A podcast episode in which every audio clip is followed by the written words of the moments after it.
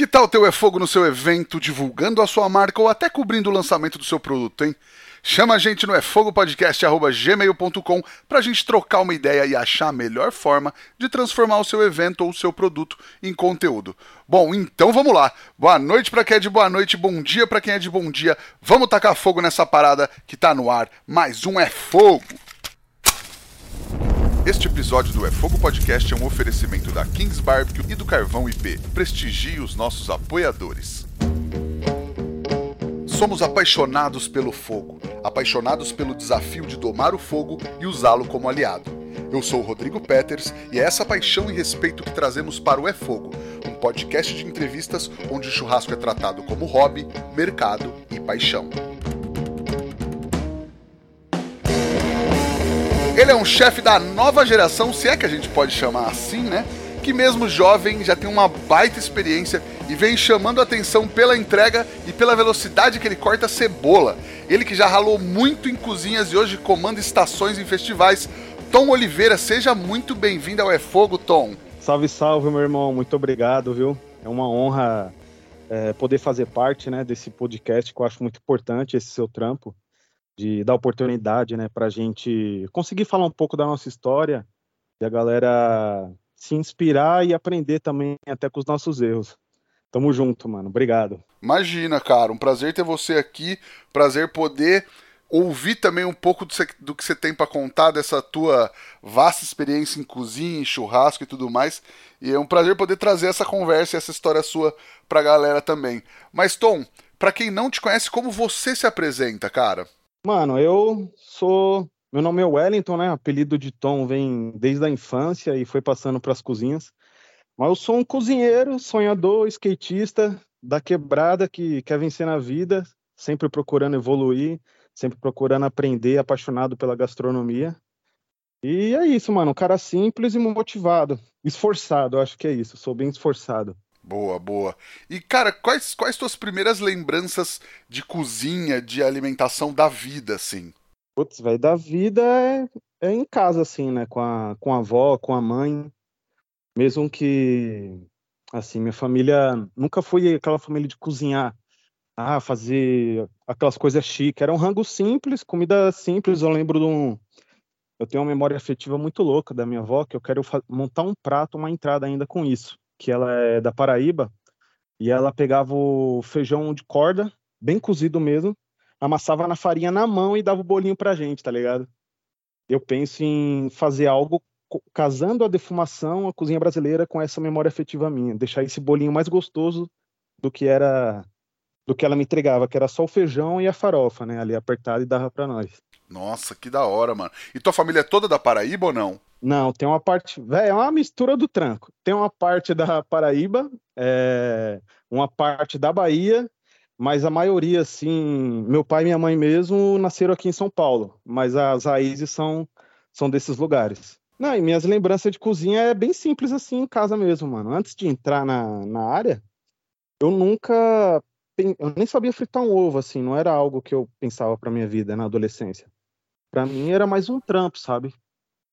Não, isso, que eu, te, isso que eu ia te perguntar. Quando, antes de você começar a trabalhar com gastronomia, você nunca tinha ah, sonhado com isso, assim? Não, velho, eu trabalhava.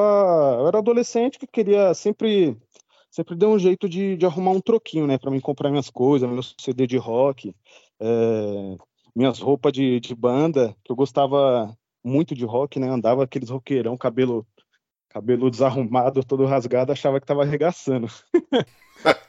e, e aí, velho, já trabalhei de fazer terço, é, isso aí eu tinha 14 anos, depois eu fui pra feirinha da madrugada, pegava o primeiro busão 3h40 da manhã, antes das quatro, a gente chegava lá às 5 horas e vendia CD, papel para CD, as capinhas assim.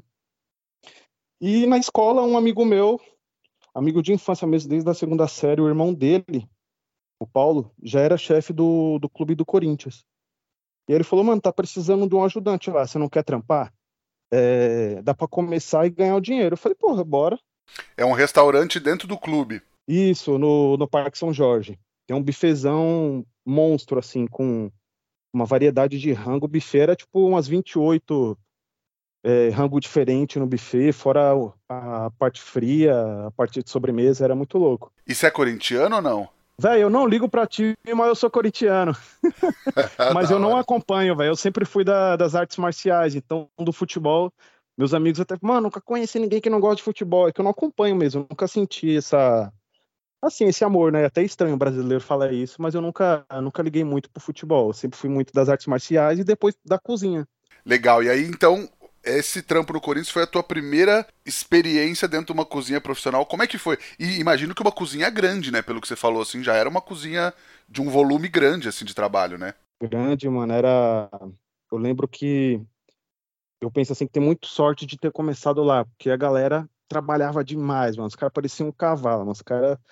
Era bruto, assim, era o pessoal do Nordeste, o pessoal arrochava, os caras trabalhavam muito pros caras, o cara, o cozinheiro bom era aquele cara que, mano, tem que fazer isso, eu vou para cima. Tem que fazer isso, não, deixa comigo. O cara que produz muito, é rápido e organizado. Então aprendi com esses caras. Não sabia nem fritar um ovo. E essa cozinha que foi uma da, assim, não era alta gastronomia, né? Era um buffet muito bem elaborado.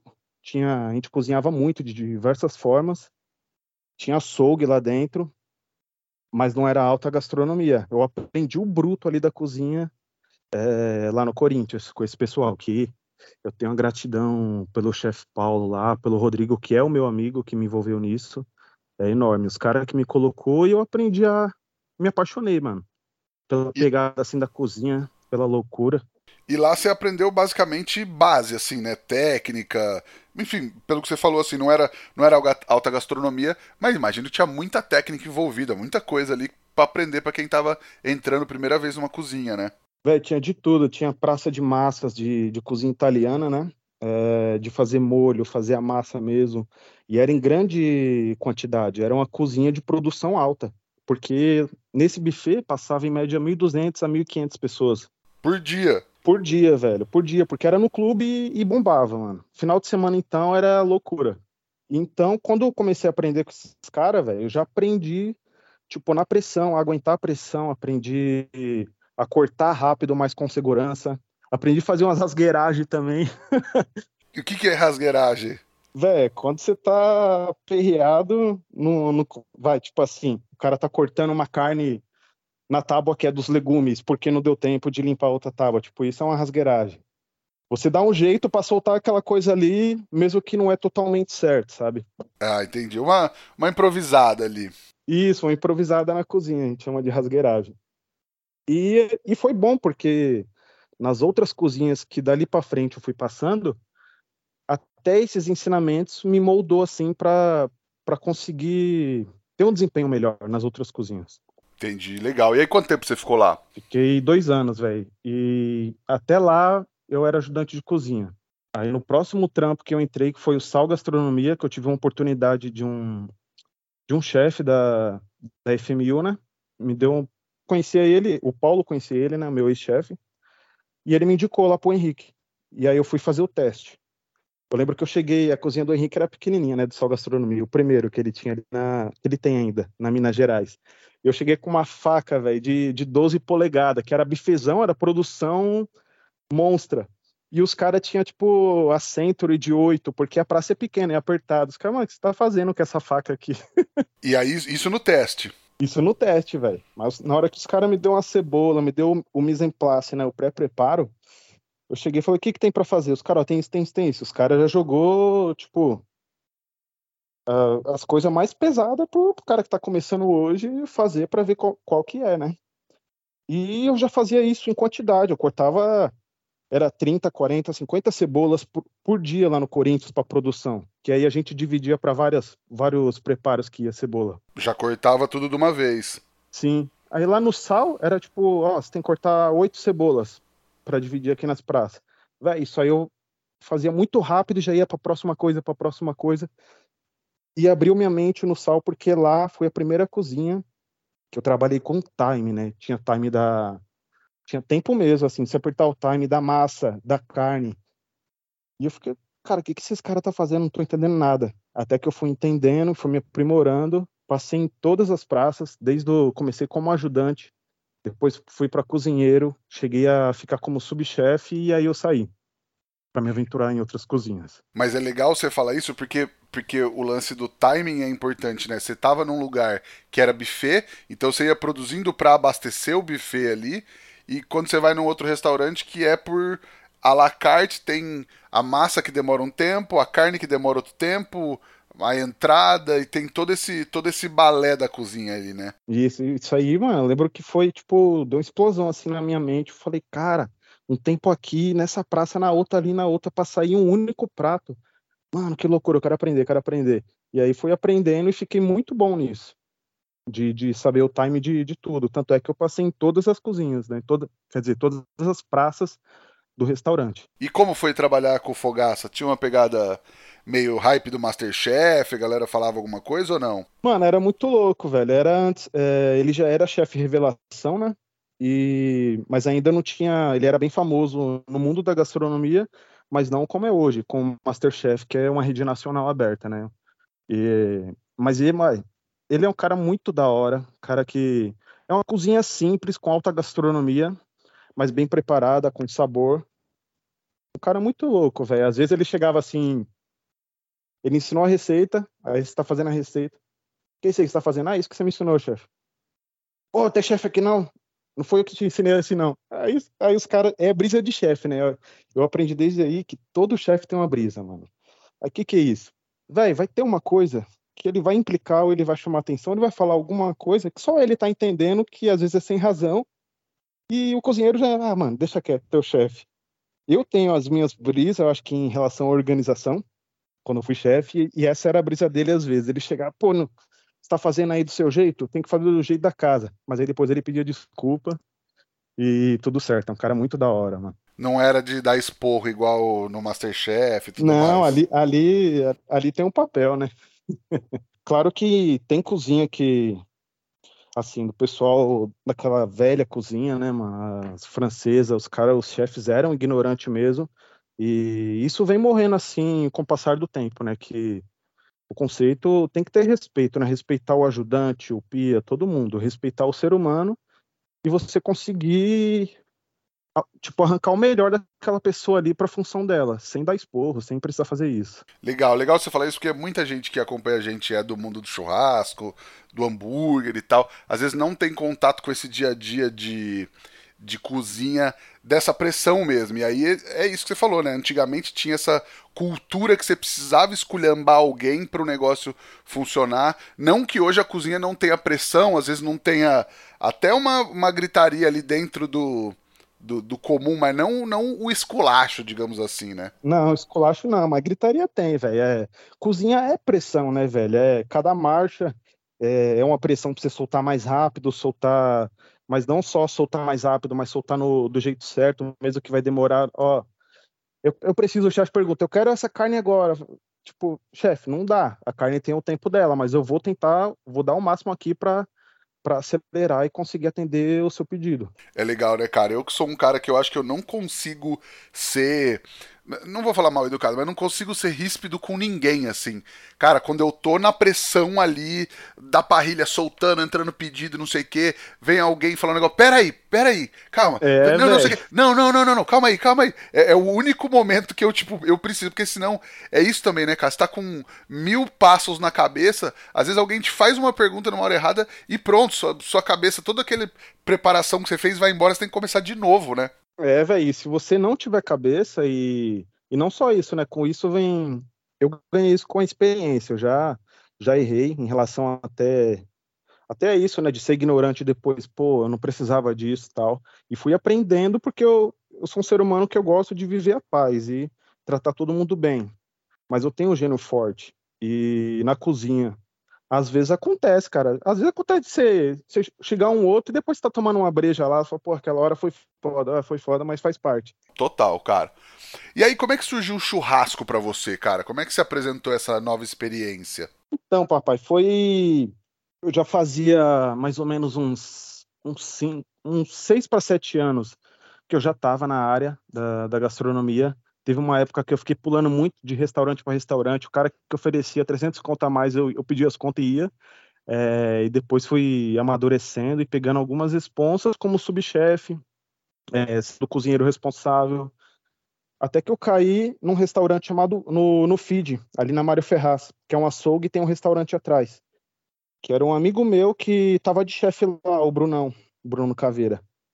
E aí eu entrei como subchefe dele para cozinhar. Eu falei, porra, não manjo de parrilha, mas de cozinha é comigo mesmo, molhos, preparo, tudo que for em relação à cozinha, menos sobremesa que sou meio fraco, mas cozinha quente e fria, é, eu aprendi, já tinha uma carga legal, né, de aprendizado. E aí fui conhecendo a parrilha, velho, ali no feed. E me apaixonei, mano. É, aquelas carne alta, tudo chegando no ponto com a crosta, com, com, a brasa, um contato maior com a brasa, que eu vinha de cozinha que a gente fazia em charbroiler, na própria frigideira, na, na chapa. É, não tinha trabalhado em uma cozinha de brasa de fogo, assim, né? Só de, de fogão mesmo. E aí, velho, me apaixonei pela parada. E foi aí que eu conheci é, o Daniel Lee, que ele dava uma aula lá de dry. Foi, na verdade, eu acho que ele que estava começando a incrementar o dry age lá na FID, ele estava dando uma consultoria. E nas aulas dele eu ficava na parrilha. Eu trabalhava no almoço e na janta era evento. E aí nós pegou um colê que bateu o santo desde aquela época, velho. Que aí ele via que eu era um cara muito bom e dedicado. E bateu o santo, velho. Nós começou a fazer vários eventos, ele começou a me chamar para vários eventos dele. E ele sempre falava que quando abri, abrisse um restaurante, ele ia me chamar. E durante esse tempo, até ele abrir esse restaurante, que é o Barking, né? Eu conheci vários, é, vários chefes, a chefe Letícia Massula, que para mim foi uma grande chefe, que ela é monstra em cozinha brasileira e em cozinha de brasa. É, ela manja muito, é, ela é tipo cuca da, tipo, é muito inteligente na cozinha, manja muito de cozinha. É, o Thiago Maeda, fora todos os cozinheiros assim que você aprende até com o ajudante que você trabalha do lado, né? O Américo, o Fernandinho, comecei a me envolver nos eventos, até que o Lee me chamou para ser chefe do, do restaurante dele da parte de defumação e do açougue. E foi dito e feito, mano. Na hora que ele foi inaugurar, a gente tava lá e foi assim que eu incrementei mais ainda, tipo, fui entrando mais ainda no churrasco. Eu já tava um tempo em eventos, mas depois que eu que eu cheguei no bar, que a gente fez um trabalho, um, um lindo trabalho, né? Que até hoje o bar que é monstro. É, e aí as portas abriram mais ainda assim no churrasco, que a galera conheceu o meu trampo. Falou, mano, esse cozinheiro aí sabe fazer carne, defumação, que lá foi uma grande escola, né, para mim. Sim. E cara, como é que como é que foi na tua cabeça assim que você estava acostumado com um tipo de cozinha, você vinha de uma escola de cozinha para depois entrar nesse mundo de churrasco que querendo não, é um mundo à parte, né, cara? Fora os restaurantes, tem os eventos, tem evento corporativo, tem os grandes eventos de churrasco e tal. Como que você visualizou assim como cozinheiro? O que, que você vislumbrou? O que, que você sentiu no momento que você descobriu esse mercado? Véi, primeiro impacto assim é... foi em relação até a paga é, dinheiro. Porque em cozinha, velho, sempre trabalhei muito e até com com cargo de sous-chefe, até de chefe mesmo. Chefe que não ganha mesmo, que aí você tá ali como Agora, como subchefe, que eu era registrado, eu ganhava hora extra, né? Mesmo assim, não era tipo, vai, 150 é a base de um restaurante, no máximo 200, 180. No churrasco, é, eu via que eu tinha uma margem maior para fazer alguns eventos é, com um tempo, em quatro horas, cinco horas e ganhar um pouco mais de grana. Esse foi o primeiro impacto, assim, fora a paixão pelo fogo, de ver a carne é, na defumação se transformando só com o calor da fumaça, a parrilha, o contato com a brasa. Fora essa paixão, a, a parte financeira foi algo que, tipo, notável, assim, porque no churrasco, impressionante, tava pagando melhor do que ficar numa cozinha 12 horas, 15 horas, entendeu? Caramba, entendi, cara. E em relação a, a preparo, os pratos, assim, o que, que você achou? Você, você viu uma coisa que dava para você inovar? Você viu que tinha um espaço para você trazer suas experiências? Como é que foi? No churrasco, eu acho que tem muito espaço ainda para isso, né? Para casar. Essa, essa é uma coisa que, que eu quero fazer também, trazer mais ainda, que sempre foi o meu intuito, mas a gente acaba na correria ainda não, não colocando alguns planos em prática, de, de casar a gastronomia brasileira com prato montado de defumação, de parrilha, não só. Porque churrasco é churrasco tranquilo, é aquela carne, o corte bem feito, a carne grelhada, o ponto certo tal, mas trazer um pouco mais, algo a mais na apresentação, sabe? Trazer um pouco mais de gastronomia para esse mundo nosso de churrasco. Então, eu sempre quis, sempre enxerguei esse lado. E, e é uma das minhas vontades esse ano. Já estou com um projeto para montar alguns pratos que eu já tenho no caderno, né? Até para só tirar uma foto mesmo, ou testar e comer aqui em casa. Porque um dos meus sonhos é abrir meu restaurante, né? Então eu tenho muitas anotações de, de vários restaurantes que eu passei, que foi aprendizado. Cada restaurante eu tenho um caderninho. E, e, e desses caderninhos vai formando as minhas receitas, que eu vou casando um com o outro. E eu quero casar nesse mundo do churrasco e da defumação. Legal. E aí, quando você descobriu a defumação, você começou a falar, né, do Daniel Lee, da Bark e tal. Quando você descobriu a defumação, foi também um, uma nova descoberta, assim, porque defumação é uma parada bem diferente do que a gente está acostumado de cozinha, assim, né? Sim, velho. Mano, o bagulho foi, tipo, muito louco, porque eu defumar, ó, o único contato que eu tive com defumação foi com o Thiago Maeda, que a gente defumou na panela. É, a gente tava fazendo. Cara, eu acho que era acho que era um Gravilax, alguma coisa assim. Ele falou: vou defumar um pouco aqui. Ele colocou uma gradezinha e umas, uns pedaços de, de lenha frutífera na panela e tacou fogo e tampou e ficou lá, defumando. Para mim, defumação era isso. Eu nunca tinha visto nada parecido. Quando eu conheci o Lee, que eu vi um pit smoker, que eu vi aquela carne, falei, mano, essa carne rosada do lado de fora, que que é isso, velho? Aí depois que eu provei Ave Maria, mano. Me apaixonei, mano. Me apaixonei, quis estudar. É, já tava com um cara ali que, desde o começo, sempre foi referência para mim, é meu grande professor. E o Lee tem o dom de, de ensinar, um cara muito didático e manja muito. Cara, me apaixonei, assim, na defumação, o negócio foi doido. Foi isso, assim, ver a cor da carne, o smoke ring, ver o sabor, saber que a carne era preparada só no calor da fumaça. Foi malandro, que bagulho louco. Que legal, cara. E aí estava falando também de eventos que você viu é, nos eventos de churrasco uma possibilidade até de ganhar mais do que cozinha profissional. E a gente sabe que às vezes evento também tem um voluntário que é voluntário mesmo, que, que, que não recebe cachê e tal. Como é que era isso para você? Você também trabalhou de voluntário ou você ia mais onde, onde tinha uma remuneração? Velho, eu trabalhei pouco, assim, bem pouco mesmo, quase nada como voluntário, mas não porque eu quis, assim, tipo, ah, não vou ser voluntário. Não, é, sempre fui atrás da, da, evolução, né? Mas como eu, eu, precisava, eu trabalhava em cozinha, eu era registrado em cozinha, então nunca batia assim, de casar, pô, tem um festival ali, vamos colar. Pô, tem um trampo na cozinha e eu sempre fui muito responsa, então não conseguia colar. Foi poucas vezes como voluntário, é, mas eu acho que tenho, tem tempos em tempos, né? Eu acho que vale a pena você plantar agora, ir lá, trabalhar com os caras, mesmo que eu acho foda de não receber nada, eu sempre a oportunidade que eu tive de ter estação, sempre fortaleci um pouco que, que eu pude com a galera, né? Que é foda sair no zero a zero. Mesmo você tendo consciência que você vai vai para adquirir conhecimento, para participar, para ver aquele mundo. Entendi. É, é nisso que você acredita, assim, que, enfim, que o voluntariado nos eventos vale a pena, mas também deveria ter uma, uma remuneração aí, mesmo, mesmo, mesmo que fosse um, uma ajuda de custo, assim. Eu acho, velho, eu acho justo, porque mesmo, vai, mesmo que o cara não manje nada é, de defumação ou de parede, ele vai lá para fazer alguma coisa. Eu gosto de tentar, é, isso vem de cozinha, né? De, de tentar passar as pessoas naquele dia um pouco em cada, em cada parte da praça cara, você tá no corte, vamos, vamos rodar um pouco, vai ali na montagem para você ver como é que é, tirar do pitch, é, vem aqui fazer isso, para todo mundo ter, ter essa experiência, né? E, mas eu acho que mesmo o cara não sabendo nada, ele vai carregar alguma coisa para você, ele vai fazer, ele vai, ele vai estar tá ali para trabalhar. Eu acho que poderia sim dar uma dar uma ajuda de custo, mas isso é de cada um para cada um. Eu tento sempre fortalecer a galera, mas não, não tem errado ou certo, mas eu acho que poderia fortalecer. Claro, claro. Não, concordo com você, cara.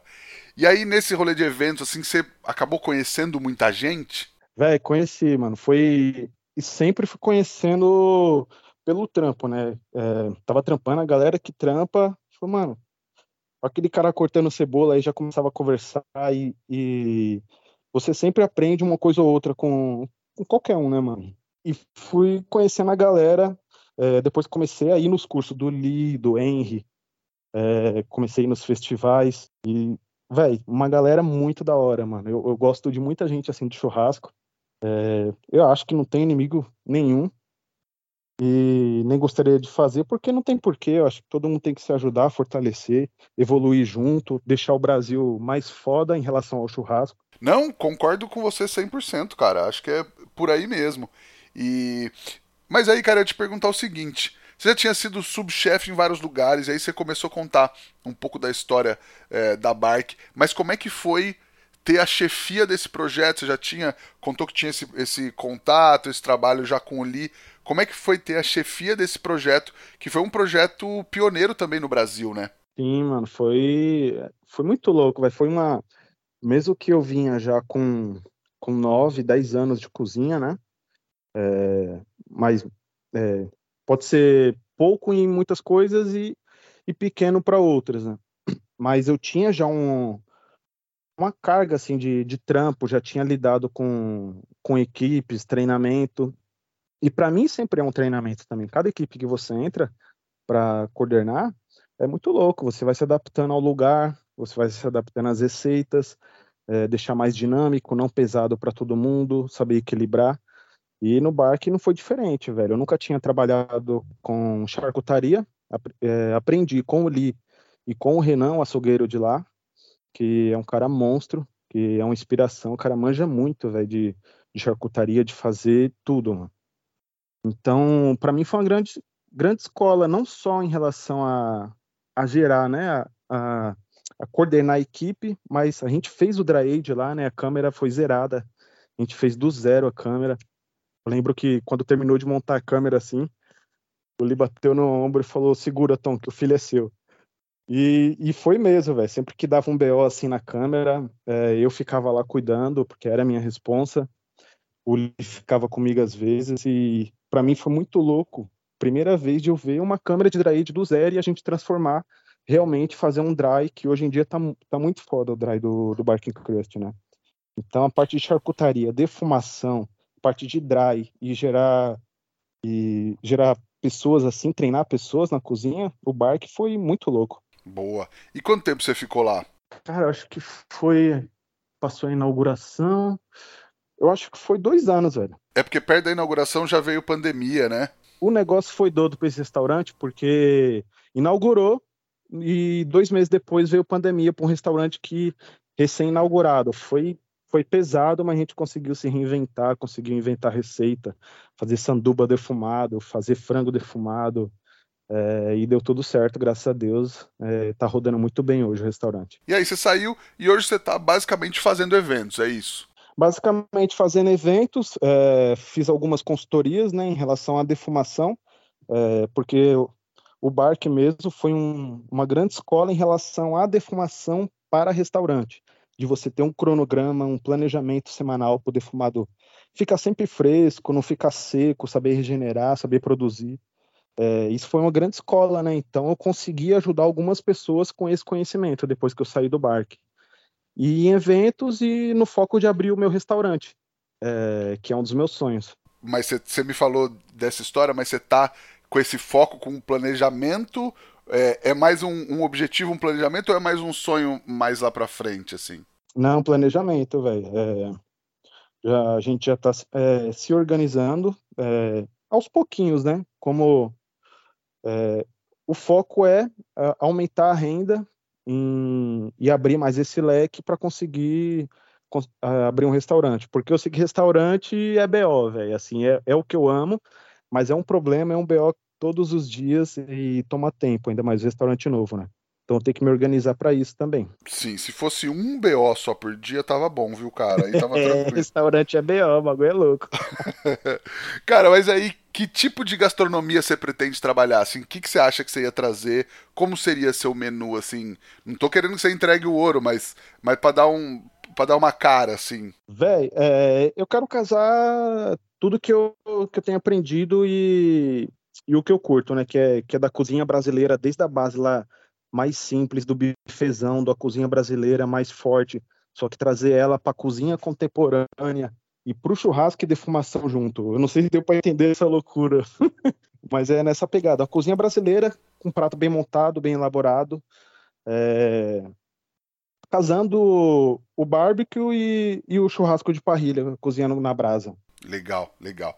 E enquanto isso, eventos rolando e eventos de todo tipo, né? Você faz eventos de churrasco, como chefe de estação, a gente falou no começo, você já, já teve em alguns eventos, mas também evento corporativo, evento familiar, assim, faz de tudo, né? De tudo, papai. O que vim, nós vai para cima, é, sem medo e entrega, tenta dar o melhor sempre, né? Cozinhar com amor, com paixão. E é isso, né? Mano? Sim, inclusive a gente tinha combinado de gravar ontem, né? Independente da, de quando a galera tá ouvindo, a data que a gente teria gravado era ontem, mas eu vi no Stories um evento. Você falou, putz, cara, surgiu um evento aqui. Eu falei, claro, mano, gente grava amanhã, não tem erro. Mas aí eu vi no Stories você fez um churrasquinho diferenciado ontem, não foi? Foi, mano, foi do nada. Tava em casa e quem indicou foi o Geleia, velho. É, falou, Tom, preciso você vai fazer um evento, mano. Como é que você tá? Eu falei, velho, tô de boa, tô, tô assistindo aqui em casa, né? Tava fazendo, tava assistindo uma série. Ele falou, mano, preciso fazer um churrasco. Eu falei, demorou, nem sabia pra quem que era. Ele falou, mano, é pro Minotauro. Eu falei, bora, pô. E foi uma correria, e mas deu certo, que em duas horas eu consegui pegar carne, é, elaborar o cardápio e, e fazer o churras, chegar lá na casa dele e fazer o churras. Legal, e aí isso é um negócio que acontece bastante também, né? Contratar o cara para fazer um churrasco que, enfim, é lógico que a gente, você, todo mundo que vai fazer esse serviço, faz um churrasco diferenciado, diferente do que o cara faria na casa dele, praticamente quase um buffet, assim, né? Sim. É, velho, eu acho que o diferencial, assim, é Claro que é o produto, né? Você tem que sempre estar tá com a carne muito boa, de uma boa, uma boa procedência, de um gado bom, que já é o que a gente trabalha, né? E você aí usar a sua gastronomia, né? Você colocar algumas entradinhas diferentes, tudo feito na brasa. Pô, não sabia nem que dava para cozinhar isso na brasa. Pô, legal, é uma entradinha. Você ter um acompanhamento, tudo feito na brasa, acho que é essa pegada assim que a galera fala, pô, você fez isso na brasa? eu fico impressionado, às vezes o pessoal fica. Não entende como é. Se assou a batata doce aí na churrasqueira, eu falei, é, só, é, eu embrulhei ela tal. Esses legumes tudo foi feito aí ou você branqueou? Não, foi tudo feito aqui na brasa, só com, só com fogo e fumaça. E desde as coisas mais simples, acho que a brasa consegue transformar com um pouquinho de técnica e sabor. Boa, sensacional, cara. E se você que nos ouve quer o melhor equipamento de defumação para o seu churrasco ou para o seu negócio, é fácil. Procura Kings Barbecue, que é a maior e melhor empresa de smokers do Brasil, e eles vão te auxiliar na escolha do melhor equipamento que se encaixa na sua necessidade, seja para surpreender os amigos no seu churrasco ou para conquistar o seu cliente no seu negócio. Chama lá no arroba Kings Barbecue e fecha com certo. Ô Tom, qual que é aquela dica que você gostaria de ter recebido lá atrás quando você começou que você acha que teria feito toda a diferença para você, cara? Aquela dica, mano, é manter manter o foco sempre, é... tentar tentar evitar qualquer tipo de conflito em, em cozinhas em, e sempre buscar evolução, aprender. Você pode aprender um pouco com cada um da sua equipe é, filtrar, né? O que eu digo, mano, pega o que aquela pessoa ali tem de bom e filtra, velho. Você vai, você vai pegar o melhor dela, o melhor da outra, o melhor da outra, você, você vai se moldar uma pessoa melhor. É, eu acho que a dica, velho, é ser independente do que acontecer na cozinha. É, é, acho que tem épocas, né? Tipo, eu já teve uma época muito louca, velho, que eu pensei em desistir da cozinha, mas não consegui porque eu não sei fazer outra coisa.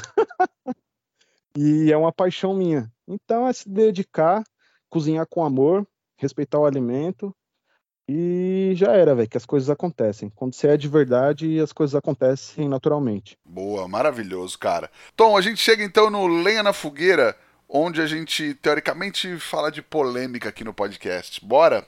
Ixi, Maria.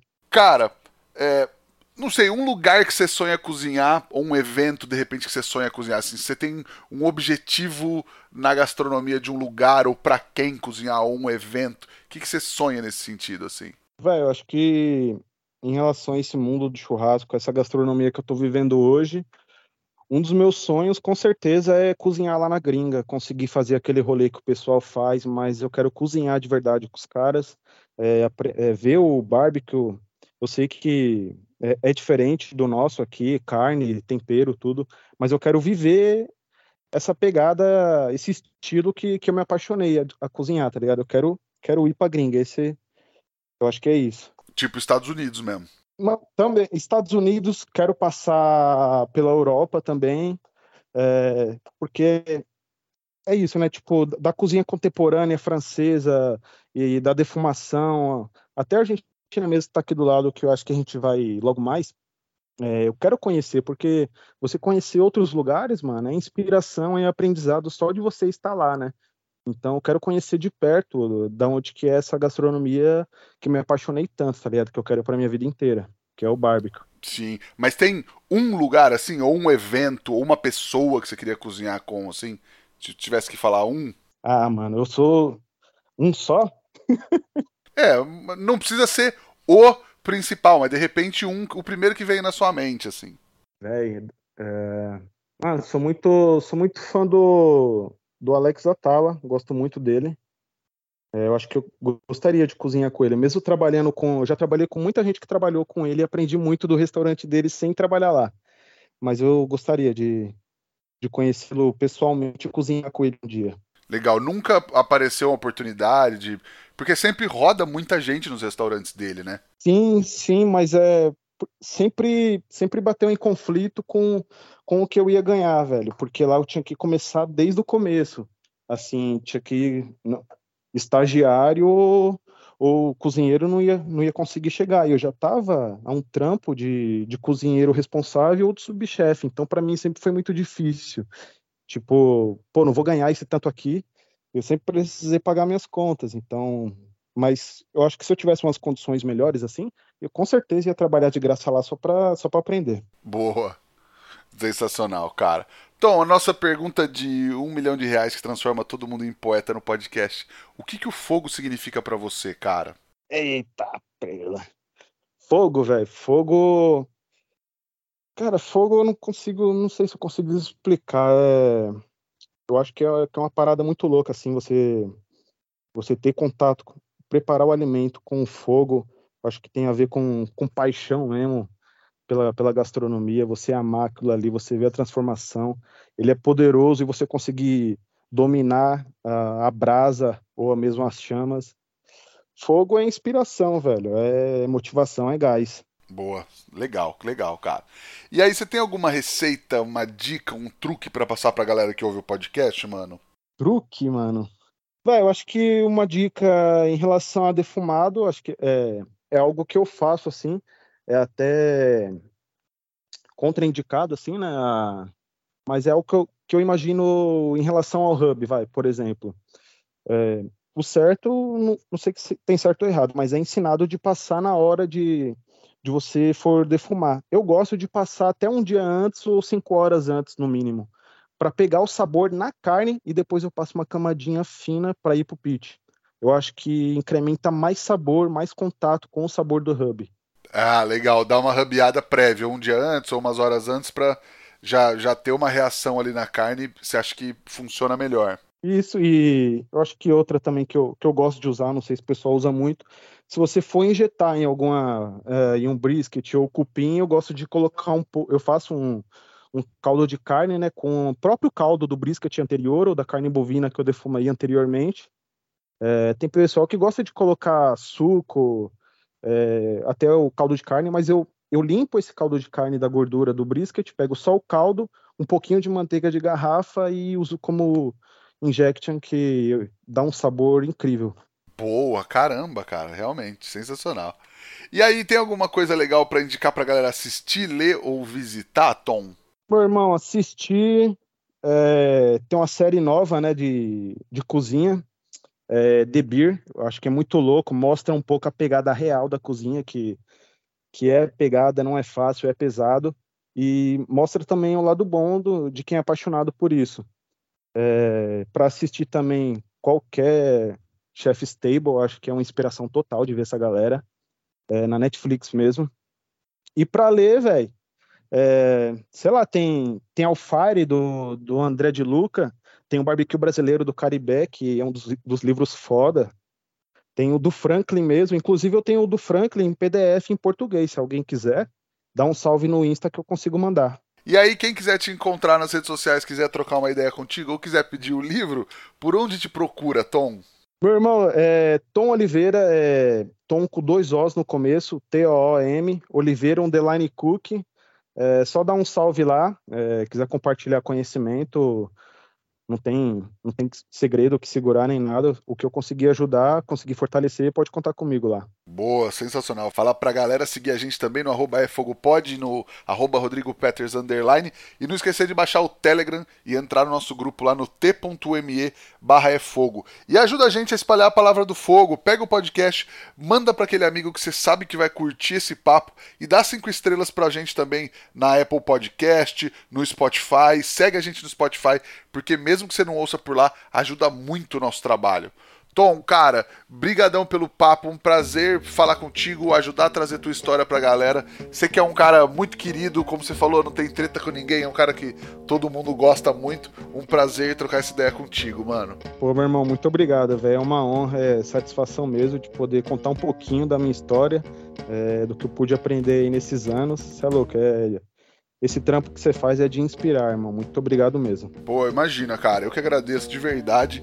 Queria agradecer também a Kings Barbecue e ao Carvão IP pela parceria de sempre. E agradecer você que nos ouve aí, que você já sabe, semana que vem tem mais. Tamo junto. Valeu, tchau. Tamo junto.